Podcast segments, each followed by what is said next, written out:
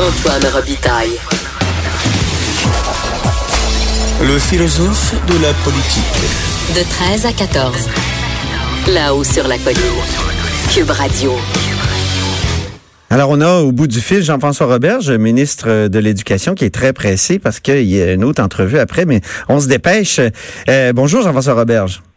Bonjour, M. Donc, on peut dire que vous êtes cohérent parce que dans l'opposition, vous étiez vraiment, euh, vous aviez combattu le, règlement de Sébastien Prou qui finalement, disiez-vous à l'époque, euh, donnait le manuel d'instruction pour bafouer le droit à l'éducation des enfants quand on fait l'école à la maison. Donc, euh, c'est ça que vous essayez de corriger aujourd'hui, de, de revenir sur ce règlement-là qui était en lien avec la loi 140, le projet de loi 144, si je ne m'abuse.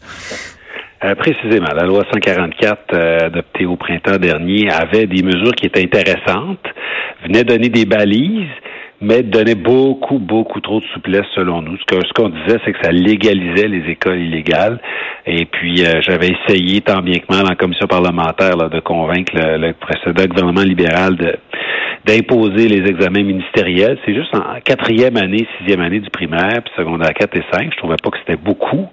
Puis je voulais que, évidemment, le programme qu'il y a au Québec, hein, notre programme de français, maths, sciences, histoire, soit vu.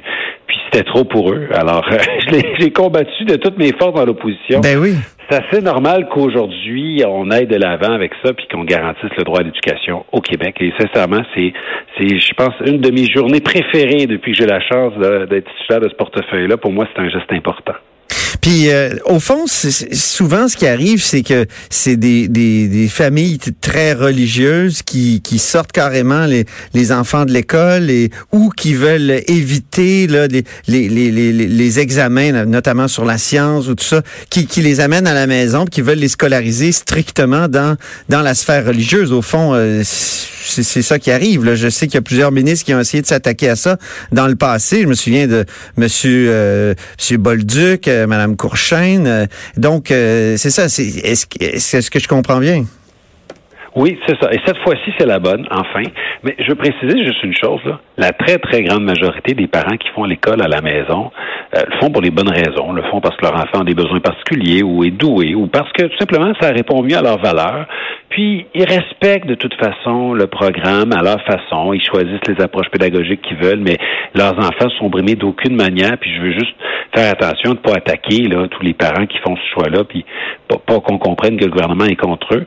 Mais vous avez bien raison de dire que pour d'autres, l'enseignement à la maison devient comme une astuce pour, au fond, plutôt ne pas donner les programmes de formation, puis plutôt euh, leur faire un peu euh, un endoctrinement, j'irais jusqu'à dire des fois. Et donc, euh, il faut, protéger les enfants contre ça. Oui. Eh, là, il y a le Parti québécois qui dit que vous continuez à financer des écoles privées de confession religieuse. Donc, euh, c'est comme un, paradoxe. Là. Vous, euh, euh, est-ce que, qu'est-ce que vous répondez à ça? Mais moi, je vois aucun paradoxe parce que ce qu'on veut s'assurer, là, c'est que le programme de l'école québécoise soit vu par tous les jeunes, puis que tous les jeunes aient la chance d'avoir un plan de formation qui mène jusqu'au diplôme, hein, le diplôme d'études euh, secondaires. Puis ça, ça te permet de sortir de ta communauté, de faire ce que tu veux dans la vie. Puis partout dans le monde, nos diplômes sont reconnus. Que des parents choisissent que leurs enfants voient l'ensemble de ce programme-là, mais voient aussi euh, euh, pas trop les, préceptes d'une religion, puis que euh, que les parents veulent aussi transmettre leur foi, c'est pas un problème. On s'attaque pas à la transmission de la foi, on s'attaque pas aux religions. On veut juste garantir le droit à l'éducation, puis je pense pas qu'il faut opposer ça. Ce, droit-là, là, je, sais qu'il y a des anciens euh, des juifs assidiques qui ont dit, dans le passé, l'État a pas réussi à garantir mon droit à l'éducation. Est-ce que c'est maintenant un droit reconnu dans, dans la jurisprudence? Euh, je ne pense pas que la, jurisprudence soit allée assez loin dans ça, peut-être, parce que la preuve, c'est qu'on est obligé de légiférer. Euh, puis de trois façons. Hein. On, lie la loi sur l'instruction publique avec la protection de la jeunesse pour que la DPJ puisse intervenir dans les cas extrêmes. On croise les données avec euh, la Régie d'assurance maladie du Québec pour être sûr qu'on sache où sont chacun des enfants? Supposons un enfant de 8 ans jusqu'à tout récemment. S'il n'était pas à l'école, le ministère de l'Éducation l'éducation ne savait même pas qu'il existait. Il ne savait pas s'il était scolarisé à la maison, il ne savait même pas qu'il existait. C'est ça. Donc, avec la DPJ, avec la loi sur l'instruction publique, avec le croisement des données avec la, la santé et avec le projet de règlement qu'on met aujourd'hui, ben là, euh, outre les autres jurisprudences, là, aujourd'hui, on vient de mettre un cadre légal qui, qui garantit vraiment le droit à l'éducation, puis une éducation, je dirais, émancipatrice, là, c'est-à-dire une éducation qui va permettre aux jeunes de décrocher un diplôme, puis de faire ce qu'il veut ou ce qu'elle veut partout dans le monde.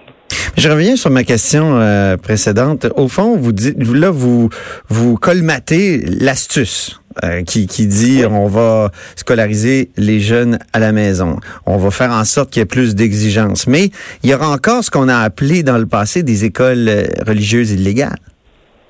Ben, il y a, il y a, je veux juste préciser, il y a Et subventionnées, religieuses ouais. qui ne sont pas illégales du tout, du tout, euh, qui voient le programme. Il n'y a pas d'écoles religieuses illégales subventionnées, hein, d'aucune manière. Là. Celles qui sont subventionnées, c'est parce qu'elles voient tout le programme. Euh, ils utilisent les manuels approuvés par le ministère, puis les profs ont un brevet d'enseignement, puis sont passés par des universités québécoises pour devenir enseignantes.